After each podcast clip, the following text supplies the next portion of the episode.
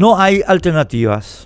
Es difícil evitar la tentación de confundir el heroísmo de cierta figura con la articulación de un proyecto de gobierno. La simpatía que despierta Katia González, entre los no cartistas no colorados, por tomar un ejemplo esta semana, impiden muchas veces discernir la diferencia entre valentía personal y proyecto político.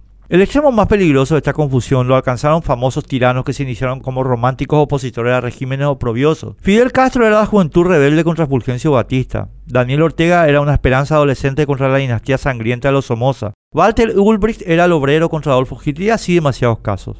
Los paraguayos hemos sufrido esta confusión terrible en el pasado proceso electoral, donde la evidente y bien publicitada valentía de Paraguayo Cuba sirvió para ocultar su proyecto político nazi, su abierta reivindicación de la dictadura y la violencia como método gubernativo, y mediante este ocultamiento para alcanzar el enorme número de votos que obtuvo para beneficiar a Horacio Cartes con cuatro o cinco legisladores. Señalo todo lo anterior porque, como lo evidencia Thomas Jefferson en la Declaración de la Independencia de Estados Unidos, Toda la experiencia ha demostrado que la humanidad está más dispuesta a padecer mientras los males sean tolerables que hacerse justicia volviendo a la forma a que está acostumbrada. Esto que remarcó Jefferson es lo que explica en términos sociológicos los recurrentes triunfos de las diversas facciones de la ANR, Partido Colorado. Una mayoría estable de nuestra comunidad prefiere el malo conocido al bueno por conocer, aunque empuja al resto de la sociedad a buscar atajos desesperados. Creo que la apuesta estratégica del grupo Cartes es esa. Ser para la mencionada mayoría estable de nuestro cuerpo político, la opción menos mala, la más soportable, la que está dispuesta a padecer al decir Jefferson asegurando con eso muchos, pero muchos años en el poder.